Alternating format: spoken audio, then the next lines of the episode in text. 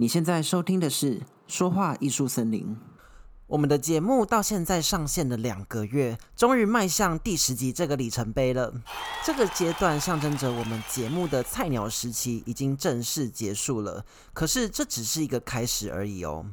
从第二季，也就是下一集开始，说话艺术森林会继续提供给你更多有趣的内容，也会做一些小幅度的调整跟改变。希望正在收听的你可以继续陪着我们一起提升说话和人际的智商，经营更美好的生活哦。除此之外，今天我也想要跟你分享，一边上班，然后一边经营 Podcast 的两个月斜杠人生当中，到底带来了什么不可思议的改变哦。如果你是第一次收听这个频道，这是一个关于说话沟通、人际关系还有生活经营的频道。如果你对这样的主题有兴趣的话，记得花五秒的时间订阅我的频道，才不会错过我最新的音频。如果你想要阅读本集的文字稿，请在网址列输入 s a m i n f o r e s t 点 c o m 斜线斜杠人生斜线到我的官网阅读哦。那么你准备好了吗？Let's go！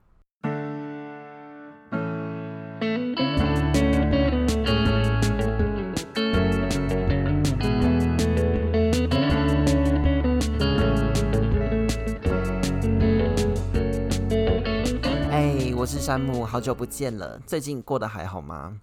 今天你正在收听的这一集呢，就是我们说话艺术森林的第十集。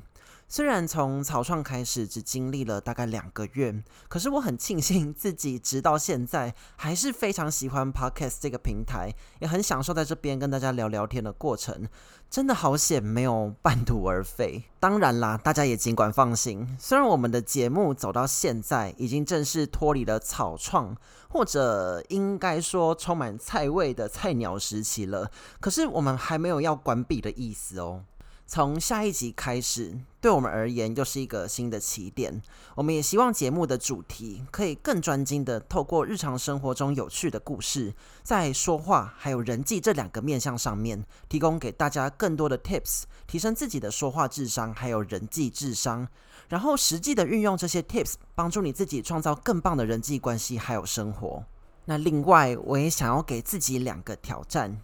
同样的，从下一集开始，我希望可以摆脱百分之百的个人秀的形式，试着邀请我身边不同专业或者有不同经验的朋友，一起来分享生活当中有趣的故事，还有关于说话跟人际关系的小技巧。那也同时，我也正在规划节目的 Instagram 账号，希望可以提供另一个跟正在收听的你说说话，还有聊聊天的管道，也可以用更多不同的形式跟你分享我的生活。这个官方账号完成之后，我也会在后续的节目中告诉你，敬请期待喽。这一集的节目内容当然不只是来公告这样而已啊！我从今年开始进入职场，直到现在已经整整五个月了。经营 Podcast 节目这项副业也足足有将近两个半月的时间了。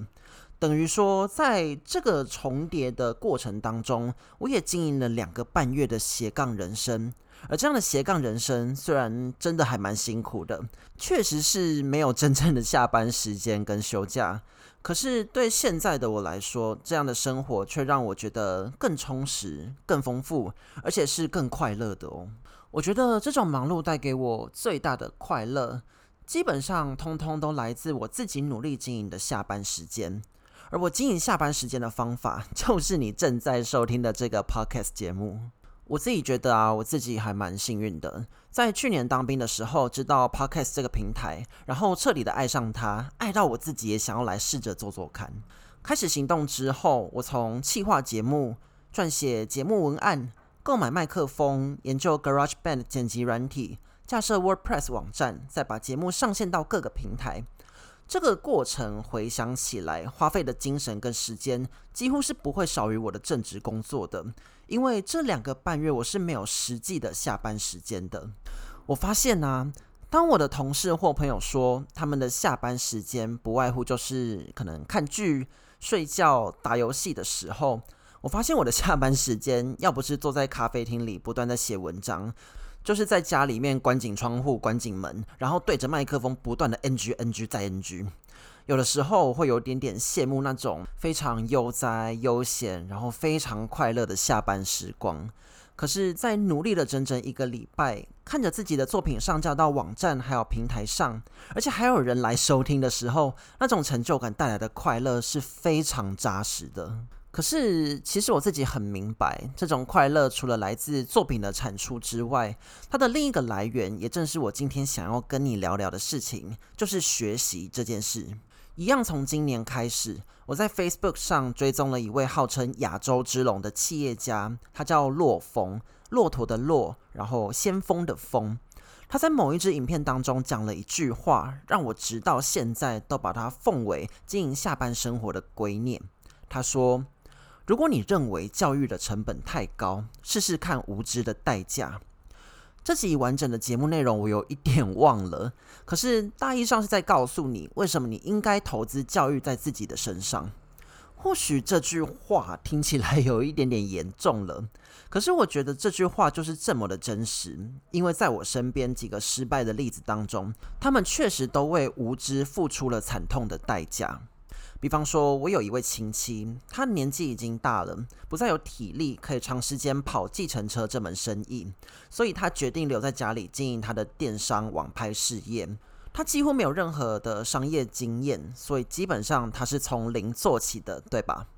所以啦，他在一开始做的时候，大家都建议他去上课，去跟年轻人学学什么是品牌行销，呃，电商的经营策略。或者消费者心理学等知识的时候，他在这个时候却爆炸了，因为他觉得电商不过就只是到淘宝进货，然后提高价格丢到虾皮或者露天拍卖上，再花一点点的小钱投放广告，自然就会有人来购买，然后财源滚滚了。到底凭什么叫他花钱，然后低头去跟别人学呢？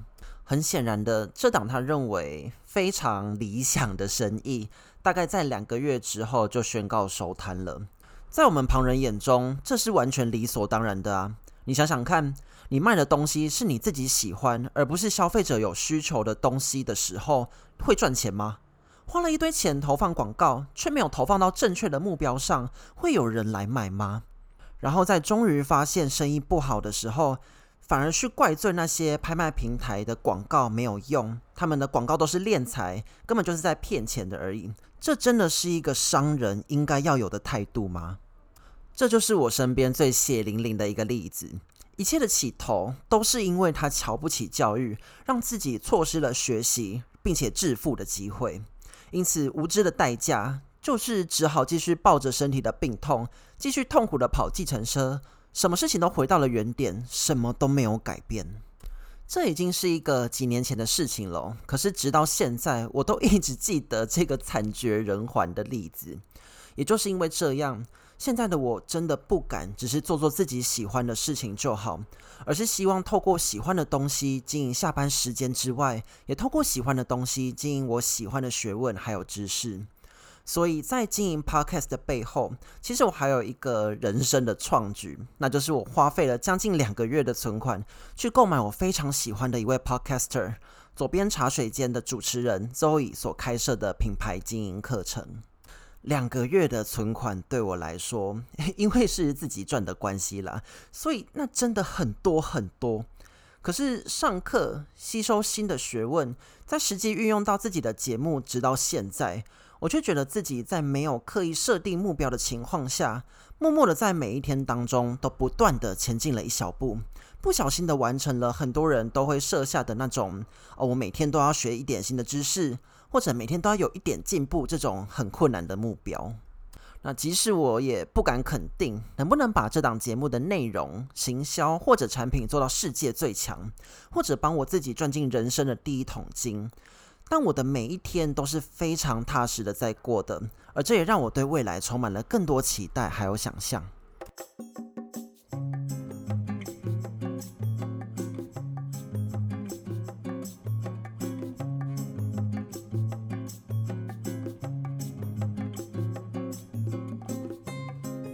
所以总结来说，学习这件事情，我认为它是可以一辈子都写得很快乐的一份作业。因为它不只给我对未来的期待，更让现在的我感觉到安定还有踏实。所以，无论你跟我一样是刚出社会的职场新鲜人，或者工作了一段时间但还没有好好经营自己下班时间的老鸟，